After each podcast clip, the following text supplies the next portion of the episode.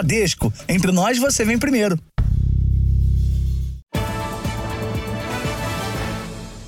Boa noite. Boa noite. Seis integrantes da maior facção criminosa do país foram presos hoje em Guarulhos, na Grande São Paulo. De acordo com as investigações, eles usavam bares e restaurantes de luxo para lavar o dinheiro do tráfico de drogas. Os cinco carros de luxo apreendidos mostram o poder financeiro da quadrilha. Veículos avaliados em 700 mil reais. A polícia apreendeu também 150 mil reais em dinheiro, relógios e joias. Seis pessoas foram detidas. Um contador, que seria a pessoa que tinha conhecimento de todo o esquema da lavagem do dinheiro, e os demais presos são pessoas influentes eh, dessa célula criminosa e já estão presas. A investigação da polícia aponta que os traficantes da facção buscavam a droga na fronteira do Brasil com o Paraguai. Traziam para Guarulhos, na região metropolitana de São Paulo. De acordo com a investigação, a facção criminosa lavou 2 bilhões de reais do tráfico de drogas. O dinheiro teria sido investido em restaurantes, bares e casas noturnas aqui de Guarulhos e também na zona leste da capital.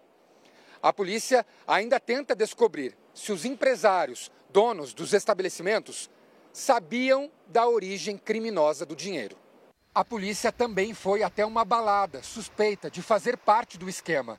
A operação aconteceu simultaneamente nos estados de São Paulo, Bahia, Ceará, Espírito Santo e Paraná. Parte da quadrilha foi presa no ano passado. Desmantelamos uma célula importante dessa mesma facção criminosa e hoje é mais uma fase é, dessa investigação. Na época, a polícia encontrou uma tonelada de maconha em uma casa, além de fuzil, pistolas e munição em um apartamento em Guarulhos. Ontem, o Jornal da Record mostrou que duas pessoas da mesma facção foram presas numa outra operação. Elas também são suspeitas de lavar dinheiro do tráfico para a maior organização criminosa do país. Nossa equipe não conseguiu contato com a defesa dos presos na ação policial de hoje. Um fiscal da Prefeitura do Rio de Janeiro foi afastado suspeito de extorquir dinheiro de escolinhas de esporte na praia da Barra da Tijuca. De acordo com a polícia, o servidor público exigia a lista de frequência dos alunos para calcular o valor da propina. Policiais civis estiveram em endereços na zona oeste do Rio para cumprir mandados de busca e apreensão. Telefones e documentos foram encontrados nos imóveis e nos veículos do principal suspeito. Abre a porta. Vou contar até 10, hein? Servidor da prefeitura, Nelson Ribeiro do Nascimento, foi levado à delegacia para prestar depoimento. Lotado na Coordenadoria de Controle Urbano, ele seria o responsável por comandar um esquema de cobrança de propina para autorizar atividades em praias cariocas. O que tudo indica, todos os elementos que nós temos aqui, é a prática de diversos delitos, diversas extorsões a dezenas de, de trabalhadores, sejam dos quiosques ou pessoas que ministram algumas aulas na própria na, na, areia da praia, né, algumas escolinhas que tem lá. As investigações começaram há um ano, quando duas vítimas procuraram a prefeitura.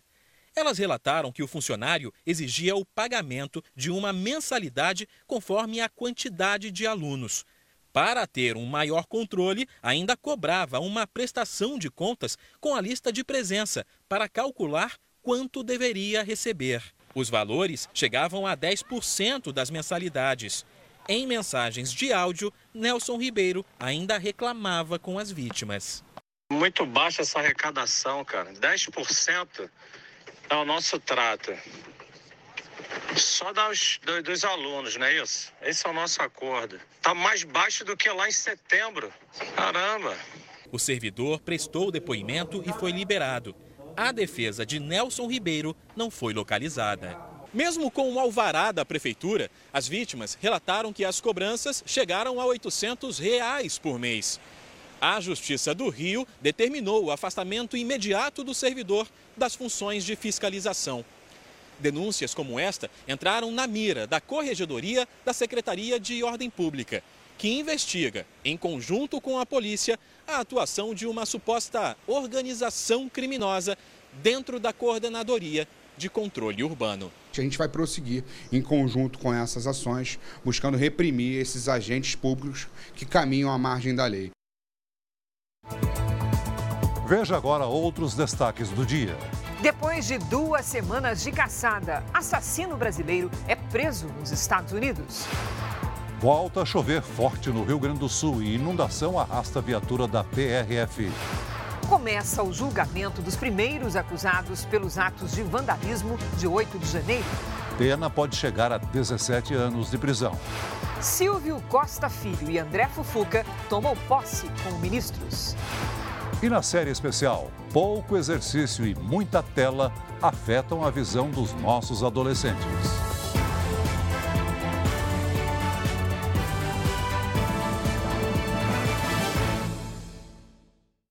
Oferecimento Consórcio Bradesco. Conquiste sua casa nova sem juros e sem entrada.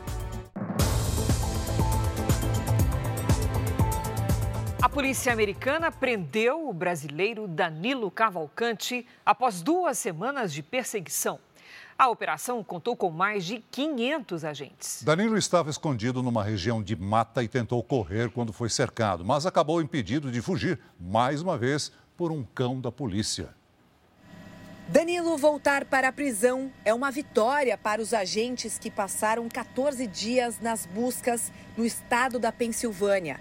Aqui, eles se juntam e posam para uma foto com o foragido capturado.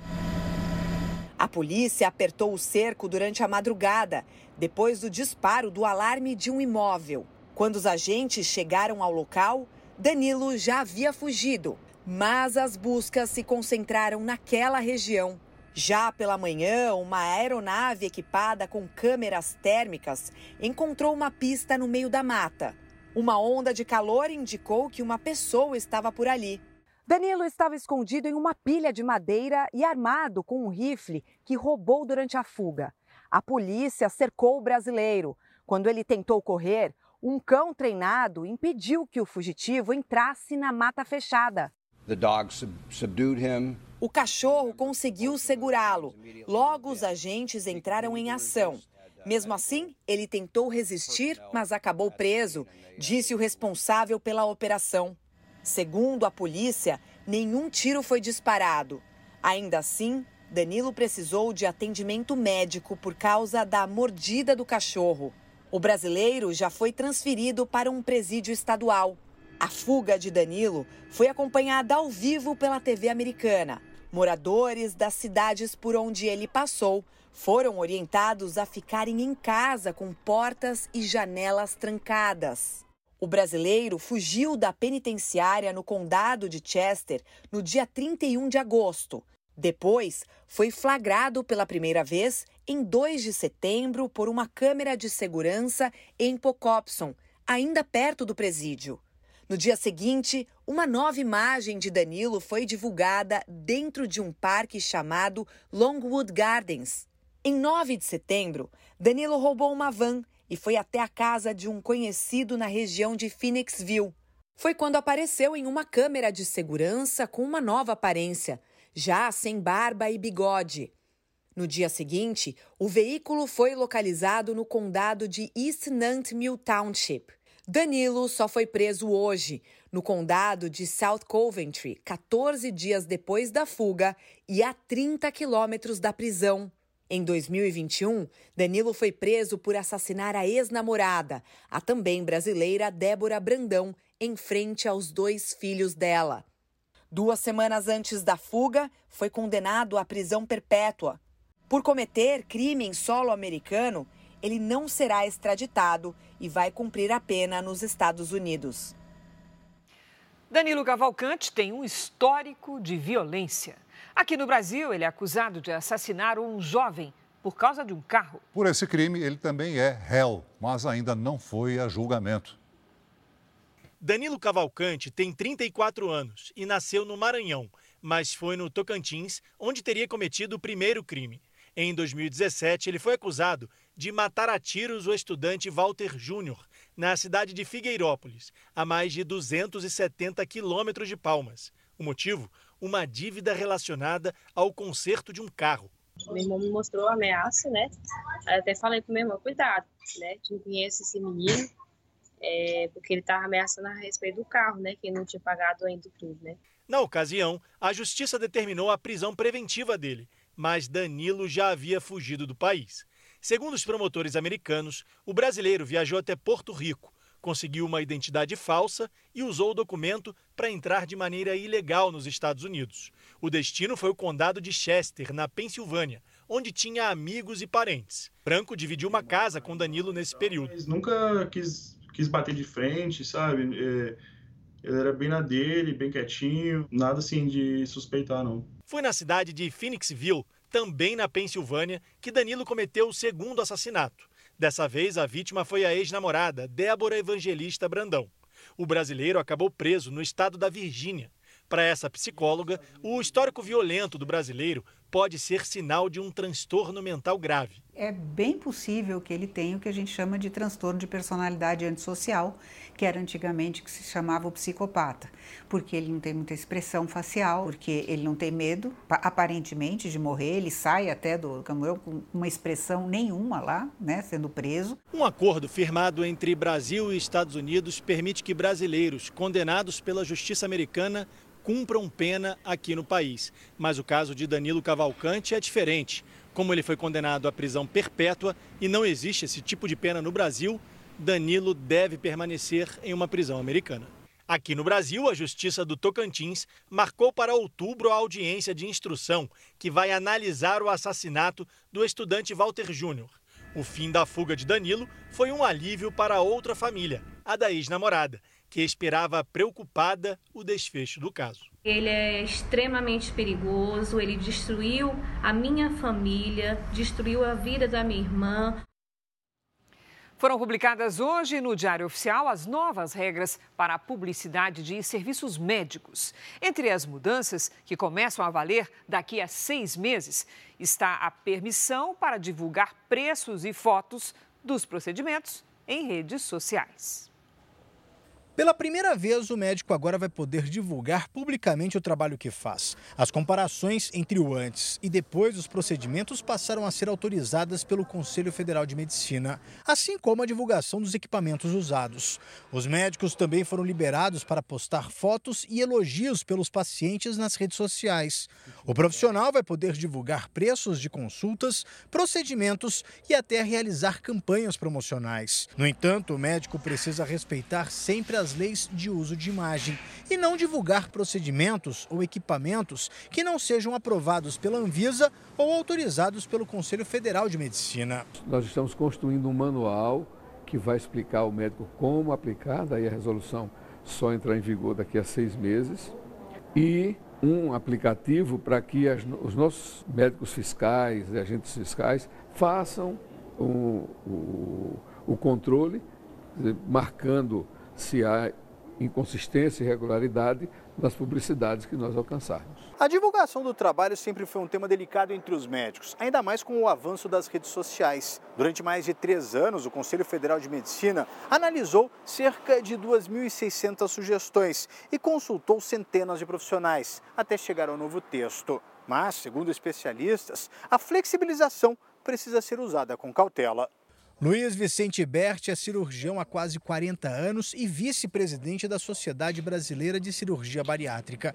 Ele reconhece que as mudanças são positivas, mas sugere que os pacientes não passem a escolher o profissional por presença digital, e sim pela competência. É preciso que o paciente, antes que ele se encante pelo aquele, aquele canto da sereia que é a mídia social, que ele veja se seu médico ele faz parte da sociedade da qual ele se diz especialista, se ele tem algum selo de qualificação, se qual é a formação e qual é o que, o que, ele, o que ele tem na sua parte científica.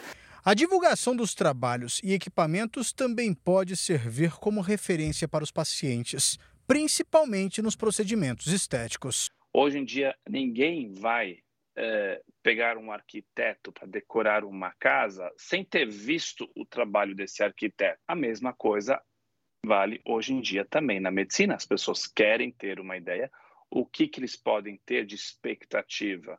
E aí cabe ao profissional, sim, mostrar uma expectativa válida do lado positivo, mas também limitar as expectativas com todos os seus pontos negativos. O Supremo Tribunal Federal começou a julgar os primeiros quatro réus denunciados por participação nos atos de vandalismo contra as sedes dos três poderes em 8 de janeiro. O primeiro réu a ser julgado é Aécio Lúcio Costa Pereira, ele foi preso dentro do plenário do Senado, depois de gravar vídeos no dia dos ataques. A Procuradoria-Geral da República acusa Aécio pelos crimes de associação criminosa armada, abolição violenta do Estado Democrático de Direito, golpe de Estado, dano qualificado pela violência e grave ameaça, com emprego de substância inflamável contra o patrimônio da União. O advogado de Aécio, Sebastião Coelho da Silva, afirmou que o julgamento é político e que caberia à primeira instância analisar o caso.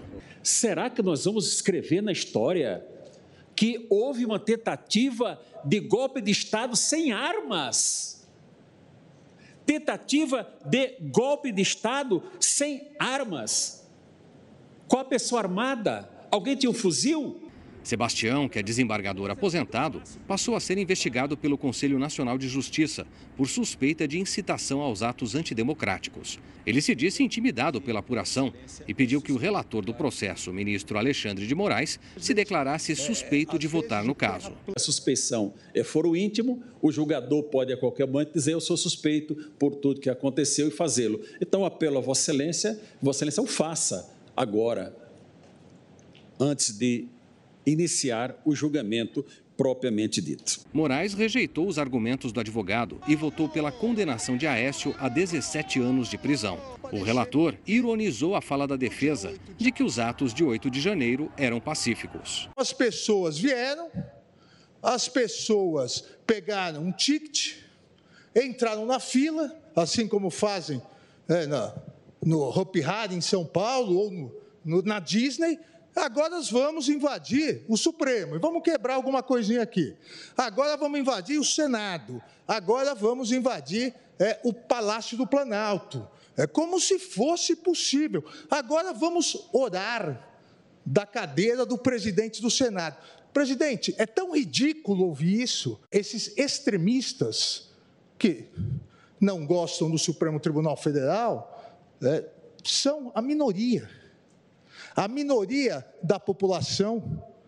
E isso ficou demonstrado nas urnas, e isso fica demonstrado nos atos golpistas em que uma minoria praticou, e isso foi repudiado pela população brasileira, que é uma população séria, ordeira, digna, é, e ficou aviltada com o que se fez aqui na Praça dos Três Poderes. Após o voto de condenação de Alexandre de Moraes, o ministro Nunes Marques, revisor do caso, também votou pela condenação de Aécio, mas discordou sobre a duração da pena.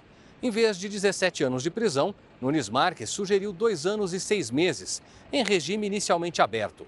O julgamento foi suspenso e será retomado amanhã.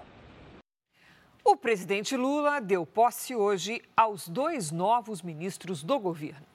André Fufuca assumiu no Ministério do Esporte. E Silvio Costa Filho, Ministério de Portos e Aeroportos. O novo Ministério do Empreendedorismo, da Microempresa e da Empresa de Pequeno Porte também foi oficialmente criado.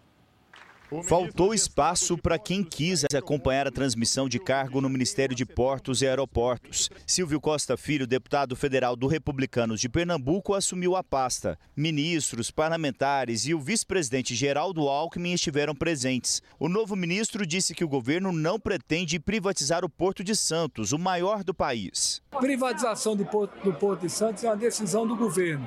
Nós não temos é, nenhum desejo de privatizar o Porto de Santos. Nós vamos construir um diálogo a partir de amanhã com o presidente do, presidente do Porto de Santos. Vamos construir o um diálogo com todos os trabalhadores. O Porto de Santos hoje tem quase 3 bilhões de reais em caixa. No fim da tarde, houve a transmissão de cargo no Ministério do Esporte. O deputado André Fufuca, do Progressistas do Maranhão, é o novo ministro. O principal objetivo e missão dada pelo presidente Lula é poder termos uma revolução no esporte nacional. E quando eu falo revolução, eu falo no começo, que é a democratização do esporte. Nós temos muito a avançar, muito a crescer e tenho certeza que aqui tem um jovem com disposição, com vontade de trabalhar e humildade para que possa crescer, junto com todos, o esporte nacional brasileiro. A posse oficial dos ministros foi pela manhã, em uma cerimônia rápida e fechada no Palácio do Planalto, com a presença do presidente Lula e do presidente da Câmara dos Deputados, Arthur Lira. As trocas nos ministérios fazem parte da estratégia da articulação política do governo. O Planalto quer atrair as bancadas do Republicanos e do Progressistas. A intenção do presidente Lula é contar com o apoio desses parlamentares em votações no Congresso. No primeiro semestre, o governo teve muitas dificuldades em aprovar projetos na Câmara e agora busca o apoio de partidos de centro. Com as chegadas dos deputados à esplanada dos ministérios, Márcio França, que era ministro de Portos e Aeroportos, foi para o novo Ministério do Empreendedorismo, da Microempresa e da Empresa de Pequeno Porte. A pasta vai funcionar em um andar do Ministério de Desenvolvimento, Indústria, Comércio e Serviços, comandado pelo vice-presidente Geraldo Alckmin. De nossa parte, eu tinha dito ao, presidente que qualquer que fosse a, a incumbência que ele nos desse, desde que o partido aceitasse, a gente aceitaria. Eu falei que com o presidente Lula eu aceitaria é, qualquer função é, dessas que tem a importância, porque nós fazemos parte de um time só que raciocina como governo. O ministro da Justiça disse hoje que o governo estuda a criação de uma nova diretoria de segurança. O governo tenta resolver o impasse entre a Polícia Federal e o GSI sobre a segurança do presidente Lula. Desde a posse do presidente, a Polícia Federal e o GSI travam uma batalha sobre quem deve cuidar da segurança da presidência da República e da vice-presidência. O Gabinete de Segurança Institucional, vinculado ao Exército, criou há duas semanas uma secretaria especial para retomar essa função. A ideia do governo é que o trabalho seja integrado, mas a PF não aceita ficar subordinada aos militares e quer a criação de uma nova diretoria para cuidar da segurança presidencial sem a participação do GSI. O ministro da Justiça, Flávio Dino, disse hoje que a nova diretoria em estudo seria para cuidar da segurança em geral e não só do presidente Lula. Nós temos atribuições de proteger os candidatos a presidente da República, a Polícia Federal protege pessoas quando há determinação judicial, protege outras autoridades federais, como ministros, quando viajam aos estados, faz a proteção de chefes de governo estrangeiros quando estão em território nacional, trata com a segurança dos outros países em relação a essas visitas internacionais. Então, é um setor muito pequeno para um conjunto de atribuições. Essa foi a proposta que nós apresentamos ao Ministério Ministério da Gestão, está em estudo técnico, vai virar uma proposta de decreto que será enviada à Casa Civil. O presidente Lula se encontrou com o professor Joseph Stiglitz, prêmio Nobel de Economia, e antes se reuniu com os ministros da Casa Civil, Rui Costa, da Fazenda, Fernando Haddad, do Trabalho, Luiz Marinho, e com a presidente da Caixa, Rita Serrano. Em pauta, as possíveis mudanças nas regras da modalidade de saque aniversário do FGTS. O novo formato ainda não foi anunciado, mas a intenção é permitir o saque do saldo do fundo de garantia quando o trabalhador é demitido sem justa causa, mesmo que ele tenha optado pelo saque aniversário. O que nós estamos, vamos encaminhar ao Congresso é simplesmente a correção de uma grande injustiça que o saque aniversário trouxe ao trabalhador que aderiu ao sistema e eventualmente foi demitido, foi, ficou desempregado. E aí você, a essência do fundo, que era criar uma proteção de socorrê-lo no infortúnio do desemprego, ele não pode acessar por conta que ele aderiu ao saque aniversário. Destaques internacionais. Já passa de 5.300 o número de mortos na Líbia, após uma tempestade que provocou o rompimento de duas barragens. 10 mil pessoas continuam desaparecidas. À medida que a água desce, é possível ver o tamanho da destruição deixada pelas enchentes. Alguns corpos também começam a emergir. Este médico não segurou as lágrimas durante uma entrevista e foi consolado por um colega. Já este sobrevivente conta que a enxurrada veio à noite e ninguém da família conseguiu se proteger. Ele perdeu 30 parentes. Na cidade de Derna, vítimas foram retiradas do mar, já sem vida enquanto os mergulhadores mantêm as buscas. Imagens de satélite mostram o antes e depois das águas das barragens destruírem a cidade. A busca por sobreviventes vem ganhando reforço de equipes internacionais da Europa, África e Oriente Médio. A cidade de Marrakech começa a retomar a rotina depois do terremoto mais devastador em um século atingir o Marrocos. Quase 3 mil pessoas morreram e cerca de 5.500 ficaram feridas. Veja na reportagem dos enviados especiais Denise Odorici e Ricardo Voloquita. As férias no Marrocos começaram de um jeito inesperado para Juan e Silvia. Eles estavam passando na imigração no aeroporto de Marrakech quando tudo tremeu. E com muito ruído. Houve um barulho muito alto. Eu pensei que fosse um avião caindo. Todo mundo começou a correr.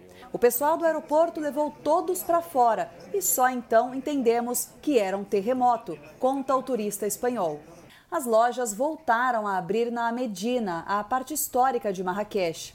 Essa foi a área da cidade mais danificada pelo tremor, que derrubou parte das construções mais antigas. Se a rotina começa a ser retomada aqui em Marrakech, a situação é bem diferente na região montanhosa do Marrocos. As equipes de resgate ainda tentam acessar os vilarejos remotos que mais sofreram com o tremor. O epicentro do terremoto ainda está inacessível. Por isso, o exército marroquino montou hospitais de campanha para atender os milhares de feridos. Helicópteros levam ajuda humanitária e transportam moradores. As estradas estão bloqueadas. Só com animais conseguimos levar nossos pertences ao acampamento, afirma este morador.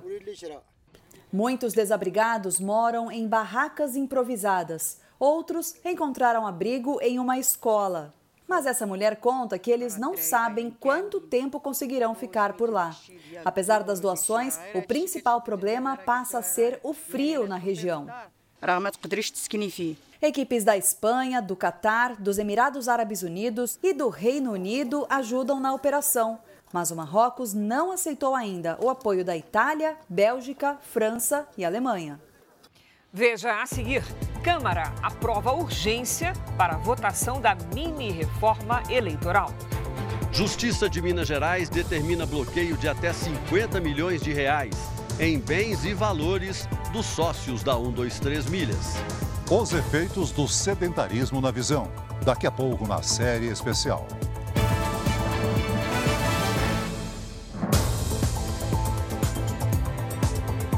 A Justiça de Minas Gerais determinou o bloqueio de até 50 milhões de reais em bens e valores nas contas dos sócios da 123 Milhas. Os proprietários da empresa não compareceram hoje em duas audiências em casas legislativas para discutir a crise da agência.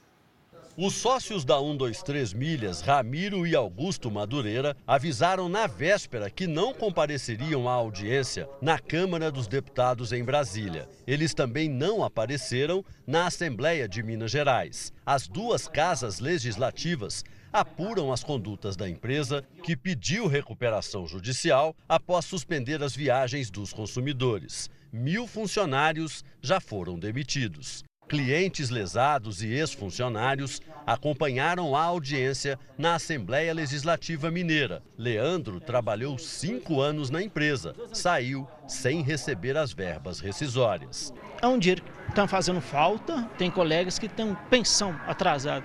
Leiliane é cliente. Ela e 12 parentes compraram pacotes para o Nordeste. O prejuízo foi ao todo de 14 mil reais. Estou aqui, assim, por um fio de esperança que a justiça ainda possa fazer alguma coisa, pelo menos para ter o dinheiro de volta. O Instituto de Defesa Coletiva do Consumidor em Belo Horizonte entrou com uma ação na justiça, pedindo que as parcelas das viagens suspensas não sejam debitadas no cartão de crédito. Já tem liminar em ações individuais concedendo essa suspensão. Em outros casos similares também, né, anteriores, é, também já, já tivemos decisões nesse sentido. Só em Belo Horizonte, 200 consumidores já procuraram a polícia para denunciar a empresa e os donos criminalmente. É um crime em relação ao Código de Defesa do Consumidor, outro à ordem econômica e um possível estelionato do Código Penal.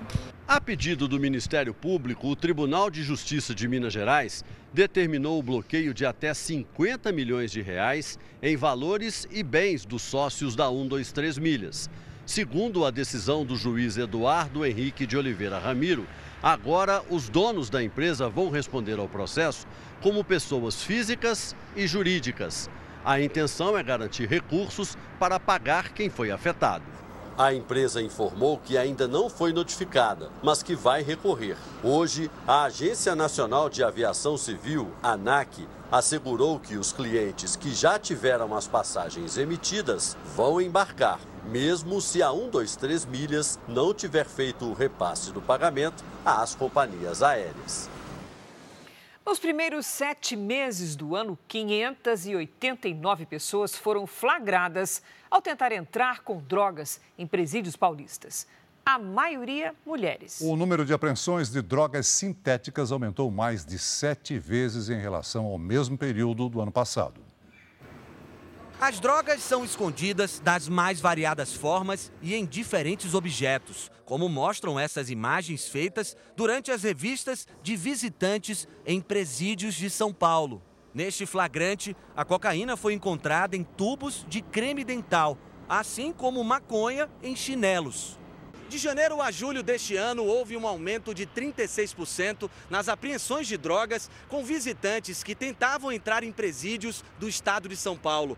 A comparação foi feita com o mesmo período de 2022. No total, 589 pessoas foram barradas por porte de entorpecentes, a grande maioria formada por mulheres houve um salto de 637% nas apreensões de drogas sintéticas, como as chamadas drogas K, que passaram de 52 ocorrências nos sete primeiros meses de 2022 para 383 no mesmo período deste ano. Os agentes já flagraram drogas camufladas em touca de cabelo e até em absorvente feminino. Também subiram as apreensões de cocaína e maconha. O brasileiro é criativo, sempre são inventados novos métodos de ocultação das drogas e as pessoas que vão entrar no presídio muitas vezes são mulheres, por amor aos seus companheiros, levam as drogas para dentro da cadeia e têm a expectativa de que a droga não vá ser encontrada. Para o procurador, os números são resultados do reforço na segurança das unidades prisionais com o maior uso da tecnologia, como scanners corporais, por exemplo. As revistas devem ocorrer respeitados os direitos das pessoas, respeitada a dignidade humana. Pessoas que visitam presos devem ser revistadas por questões de segurança, segurança de todos. O BNDES informou que terá juro zero o empréstimo de um bilhão de reais aos pequenos empresários do Rio Grande do Sul, atingidos pelos temporais. A previsão é de mais chuva para as próximas horas no estado. Doze cidades estão em alerta de inundação. As imagens são desesperadoras. Na BR-116, em Camaquã, pelo menos seis carros foram arrastados pela água após o rompimento de um açude. Uma viatura da Polícia Rodoviária Federal também foi levada. O agente subiu no capô para se salvar. Eu fui boiando, levou viatura, levou outros carros que estavam no local. E em determinado momento mais à frente, ah, eu reencontrei a viatura, passou próximo a mim, eu consegui me segurar nela e subir em cima dela. Em Porto Alegre, o Guaíba corre o risco de transbordar. Em Alvorada, uma escola ficou debaixo d'água. No Vale do Taquari, onde centenas de famílias ficaram desabrigadas, dez municípios estão em situação de alerta. Aqui em Roca Salles, um dos municípios mais afetados pelo ciclone da semana passada, a preocupação é porque o nível do rio Taquari continua acima do nível normal. Uma sensação horrível, né?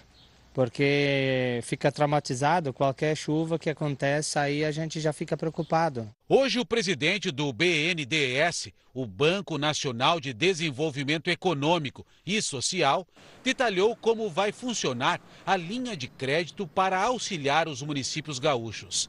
O valor disponibilizado é de um bilhão de reais e vai ser destinado a produtores rurais, microempreendedores individuais e micro, pequenas e médias empresas.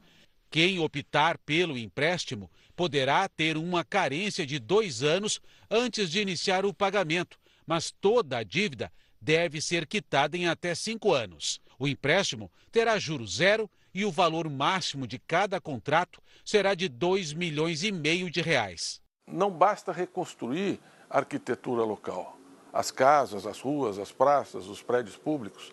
Nós precisamos ter um olhar especial para a economia local, especialmente micro e pequenos empresários que são devastados nessas situações. Os trabalhos continuam para encontrar nove pessoas que seguem desaparecidas. Alciano, de 35 anos, sumiu em Mussum. Tem os bombeiros, polícia civil, militar, tudo procurando aí. A gente está desesperado esperando eles. A capital paulista registrou hoje o dia mais quente do ano. Já no sul, Porto Alegre já recebeu 48% a mais da chuva esperada para setembro. Aqui do meu lado, a Lidiane Sayuri. Oi, Lid, boa noite. Quais os alertas para hoje? Cris, teremos nos próximos dias mais tempestades e ressaca. Boa noite para você. Celso, muito boa noite. Boa noite a todos que nos acompanham. Com tanta chuva, o solo está encharcado. Qualquer gota d'água nesta área mais escura aqui do mapa pode provocar novos desastres. Neste momento, as nuvens carregadas já podem ser vistas no centro-oeste do país. Nesta quinta, a frente fria associada ao ciclone extratropical avança para o sudeste. Os alertas estão mantidos. Do Rio Grande do Sul até o Espírito Santo, mar agitado até o fim da semana. No Rio Grande do Sul e em Santa Catarina, choveu na cabeceira dos rios e o risco de enchentes e deslizamentos segue elevado. No Paraná, em São Paulo e em Mato Grosso do Sul, ventania e granizo. Amanhã, tempo seco entre Roraima e o Espírito Santo. Em Porto Alegre, máxima de 15 graus. No Rio de Janeiro, faz até 34. Em Campo Grande, 21. Em Aracaju, 28 e até 39 em Palmas. A capital paulista teve a tarde mais quente do ano, com 33,3 graus. Nesta quinta, a frente fria provoca temporais e derruba a temperatura. Amanhã, máxima de 26. A sexta começa com chuva fininha e 13 graus. Aí no fim de semana, tempo firme e quente. Vamos agora ao Tempo Delivery. Olídio, o Volney é de Capão da Canoa, lá no Rio Grande do Sul. Vamos para lá, Celso. Oi, Volney, boa noite. Cuidado com o mar agitado, viu? Pode chover forte nas próximas horas e no amanhecer. A partir de sexta, tempo firme. Amanhã, máxima de 17. Na sexta, faz 18 e no sábado, até 22. Agora é a vez do Fernando de Registro, interior de São Paulo. Boa noite, Fernando. Seguinte, o tempo muda de madrugada, viu? A chuva pode vir com granizo e ventanias. Amanhã faz 23 graus. Na sexta, 19. No sábado, tempo firme com mínima de 10. Peça também a previsão para qualquer cidade do Brasil e do mundo pelas redes sociais com a hashtag você no JR. Cris, Celso, boa noite para vocês. Valeu, Lid. Até amanhã, Lid. A Câmara dos Deputados aprovou há pouco a emergência, aliás, o regime de urgência para a discussão do texto da mini-reforma eleitoral. Se forem aprovadas as mudanças, já vão passar a valer para as eleições municipais do ano que vem. Quem acompanhou tudo e traz os detalhes é o nosso colega Alessandro Saturno. Olá, Saturno, boa noite. Oi, Cris. Boa noite para você, para o Celso e a todos que nos assistem. Bom, esse requerimento de urgência, ele foi aprovado por ampla maioria. Isso significa o seguinte, o projeto ele passa a ter agora prioridade na tramitação. Já o mérito, que é a proposta em si, pode ser votado ainda hoje, a depender do andamento dos trabalhos na Câmara. Para ter validade para as eleições do ano que vem, a mini-reforma tem que ser aprovada pelo Congresso Nacional até o dia 5 de outubro. Entre as principais mudanças sugeridas estão a redução do tempo de inelegibilidade, uma maior facilidade para financiamento privado de campanha e um rigor menor na prestação de contas. Os deputados retiraram alguns trechos polêmicos, como o que permitia a propaganda eleitoral no dia das eleições e o que acabava acabava com as punições aos partidos que não cumprirem a cota de candidatas mulheres. Cris, Celso, volto com vocês. Obrigada, Saturno. A Câmara dos Deputados também aprovou agora à noite o texto base do projeto de lei que prevê a tributação das apostas esportivas. Pelo projeto, serão taxadas apostas esportivas, virtuais, jogos de azar, casas de apostas, cassinos online e os próprios apostadores. E os operadores de apostas deverão pedir autorização de funcionamento ao Ministério da Fazenda. O valor de cada autorização pode chegar a 30 milhões de reais por três anos.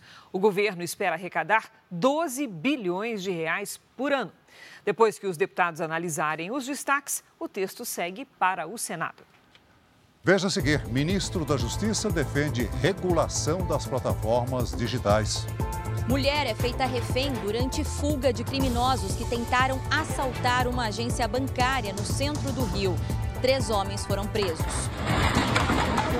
Na série especial, você vai ver que jovens sedentários estão desenvolvendo miopia por causa das várias horas diárias com os olhos na tela do celular.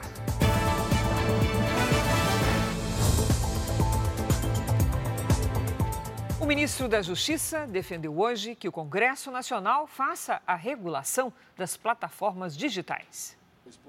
Flávio Dino participou de uma audiência pública na Comissão de Comunicação e Direito Digital do Senado. Ele foi convidado para discutir as diretrizes do Poder Executivo na área de direito digital. Para o ministro, a regulação das plataformas é um desafio inevitável e as big techs devem ser responsabilizadas por conteúdos publicados que estimulem a prática de crimes. Então, a família regulada o casamento é regulado, mas as plataformas digitais não podem, em nome da privacidade. E isto é um paradoxo, isto é uma contradição que não se sustenta de pé, obviamente. O presidente da Comissão de Comunicação e Direito Digital, senador Eduardo Gomes, do PL do Tocantins, afirmou que o governo pode colaborar nas discussões do Senado para o combate à pirataria. A legislação tem, em defesa do direito autoral, propriedade intelectual, ambiente de trabalho, tem avançado em dispositivos legais que façam com que as agências reguladoras tenham a sua autonomia reforçada, isso é muito importante, e se tiverem o apoio da Polícia Federal, dos órgãos de controle, para que seja garantido ah, o direito de propriedade e o ambiente de trabalho da produção intelectual do país, que isso seja feito de maneira cooperada. A Corregedoria da Polícia Rodoviária Federal investiga a conduta do agente que foi até o hospital onde está internada a menina de três anos baleada durante uma abordagem na Baixada Fluminense. As imagens mostram o momento em que Newton Agripino de Oliveira Filho entra no hospital. Em nenhum momento o policial é abordado pelo segurança. Neste outro vídeo, o agente anda pelo corredor com o distintivo da Polícia Rodoviária Federal à vista. A corregedoria apura o que Newton Agripino foi fazer na unidade sem autorização. É no CTI deste hospital, em Duque de Caxias, que a menina Heloísa dos Santos, de três anos, está internada em estado gravíssimo. Ela levou dois tiros durante uma abordagem da PRF na última quinta-feira. Três agentes faziam um patrulhamento em uma rodovia na Baixada Fluminense, quando o carro da família de Heloísa passou. O pai da criança contou que, ao ouvir a sirene, parou. Mas, mesmo assim, os policiais atiraram na direção do veículo, que constava como roubado. Os envolvidos foram afastados e tiveram as armas recolhidas. Newton Agripino não estava na ocorrência. Mas o Ministério Público Federal investiga a ida dele ao hospital. O agente pode responder por abuso de autoridade. Newton tem um histórico de problemas na Polícia Rodoviária Federal. Em 2009, o agente, que também é advogado, foi afastado por improbidade administrativa e exercício ilegal da advocacia. 11 anos depois, ele foi reintegrado por ordem do à época ministro da Justiça, Sérgio Moro. Em outro caso, Newton também foi acusado de ameaça e injúria. O denunciante é este corretor de imóveis, que responde a um processo na justiça movido pelo agente. Tudo começou quando o corretor impediu que o policial visitasse, sem agendamento prévio, a obra de um imóvel comprado pela mulher de Newton. As ameaças aconteceram depois da primeira audiência do processo, vencido em primeira instância pelo corretor. Me xingou de coisas horríveis, me ameaçou, falou que sabia onde eu morava, que para ele qualquer lugar ele podia ir, que ninguém podia impedir ele. Eu tô com medo da reação dele. A produção do Jornal da Record entrou em contato com a defesa de Newton Agripino, mas não teve retorno. Uma tentativa de assalto a banco assustou quem passava pelo centro do Rio de Janeiro hoje à tarde. A agência bancária no centro da cidade foi cercada pelos policiais militares. Carro da polícia pra caramba. Alguma coisa está acontecendo por aqui. A polícia percebeu a ação ao desconfiar de um homem que estava do lado de fora da agência com uma moto roubada. Outros três criminosos que estavam dentro do banco desconfiaram da movimentação e tentaram fugir. Um deles aparece nessas imagens feitas por moradores da região. O suspeito tenta escapar pelo terraço do prédio da agência. Na tentativa de se afastar, pula em um telhado vizinho e acaba caindo. Este outro assaltante invadiu uma loja e fez uma mulher refém. Após alguns minutos de negociação, acabou se entregando. Dizia que me matasse se eu corresse, falava com os policiais que se eles não deixassem, se, se atirassem nele, se invadisse, que ele ia me matar. Ele também havia roubado a arma de um dos vigilantes do banco, que foi recuperada. Um terceiro criminoso foi preso ao tentar se passar por cliente. Ele foi reconhecido pelo policial quando saía pela porta da frente. Com o grupo, foram apreendidas ainda duas réplicas de pistolas. A polícia fez uma perícia no local e tenta identificar o quarto suspeito que conseguiu fugir. Da ação da polícia militar, com certeza eles não, não estavam é, preparados para isso. É uma ação é, aparentemente amadora e mal sucedida. Futebol. O Vasco da Gama chegou a um acordo com o Ministério Público do Rio de Janeiro para aumentar a segurança do estádio de São Januário. O termo de ajustamento de conduta já foi encaminhado à Justiça. Segundo o clube, o estádio vai ter câmeras de reconhecimento facial nas catracas. Há quase três meses não há jogos com público em São Januário, desde que torcedores atiraram objetos no gramado e entraram em confronto com a polícia. Duas adolescentes e um problema: o sedentarismo. Hoje, na série especial do Jornal da Record, como a falta de vontade de sair do quarto e o uso dos tablets e celulares viraram os vilões na casa de duas irmãs. Veja também porque um problema de visão como a miopia atinge cada vez mais jovens no Brasil.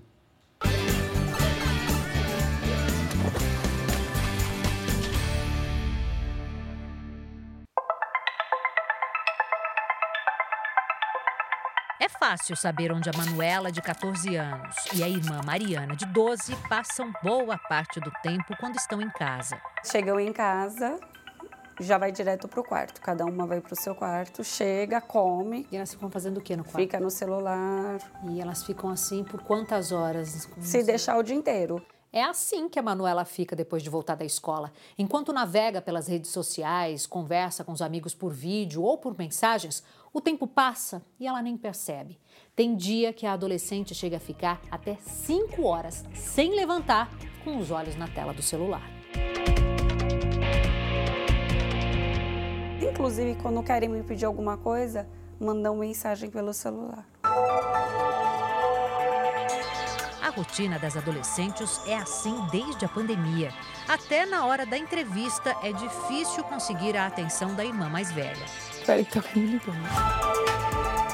No quarto ao lado, a situação da Mariana não é muito diferente. Nem 5 centímetros separam os olhos da adolescente da tela do celular. Ah, enxergo embaçado, né? A tela e tudo. Você acha que pode ter a ver com a quantidade de horas que você passa no celular? É, pode ser. E eu também deixo a luz no máximo, né?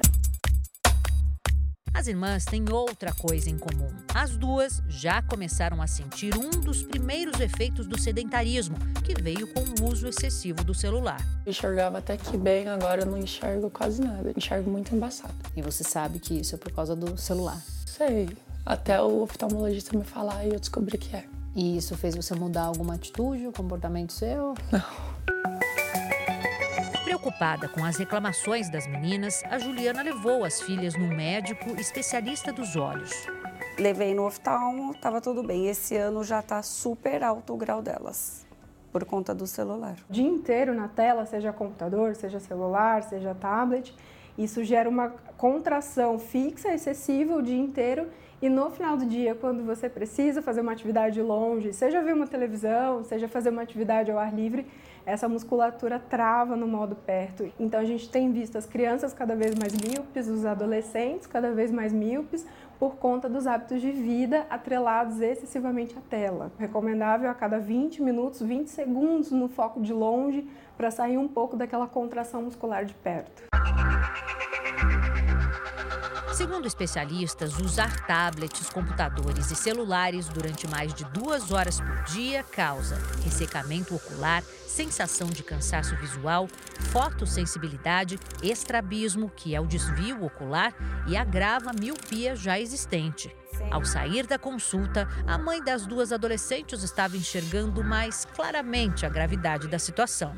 Eles se fecham no mundo, não vê o sol, não sai para fazer nada. Então, eu não, não acho legal. Um problema que, por enquanto, atinge principalmente a visão das irmãs, mas que pode ter consequências ainda mais graves no futuro. A Organização Mundial de Saúde recentemente disse que o jovem que não faz exercício físico tende a ser um adulto dependente fisicamente e com pouca qualidade de vida. O sedentarismo, na verdade, é você, estando acordado, ficar muito tempo parado, ou sentado ou deitado, sem fazer nada de movimento, né? Ou fazer movimentos pequenos, tipo no computador, no celular. Decidida a combater o sedentarismo das filhas, Juliana contratou profissionais para as duas saírem do quarto. Tem dia que eu chego, ai, ah, eu não vou, mãe, ai, ah, hoje eu tô com dor de cabeça, hoje. Não, vamos. As aulas de ginástica são na academia do prédio. Até o instrutor chegar, Manuela faz esteira com o celular na mão. Depois de dois meses de levantamento de pesos e corridas assistidas, as irmãs começaram a virar o jogo. Elas já estão chegando com mais disposição, a coordenação motora delas mudou bastante também, o ganho de força. Então significa o quê? Que a gente já está conseguindo colocar um hábito mais saudável na vida delas, entendeu? Comendo muito melhor do que eu comia antes de começar a fazer as aulas. Eu acho que eu tive que mudar a minha rotina, né? Então isso melhorou. E eu mais disposição também. Essa edição termina aqui à meia-noite e meia tem mais Jornal da Record. Fique agora com a série Reis. E logo depois do segundo episódio de Quando Chama o Coração, tem a semifinal de Top Chef Brasil. Não perca. Record 70 anos, tem a sua cara. Boa noite ótima noite para você.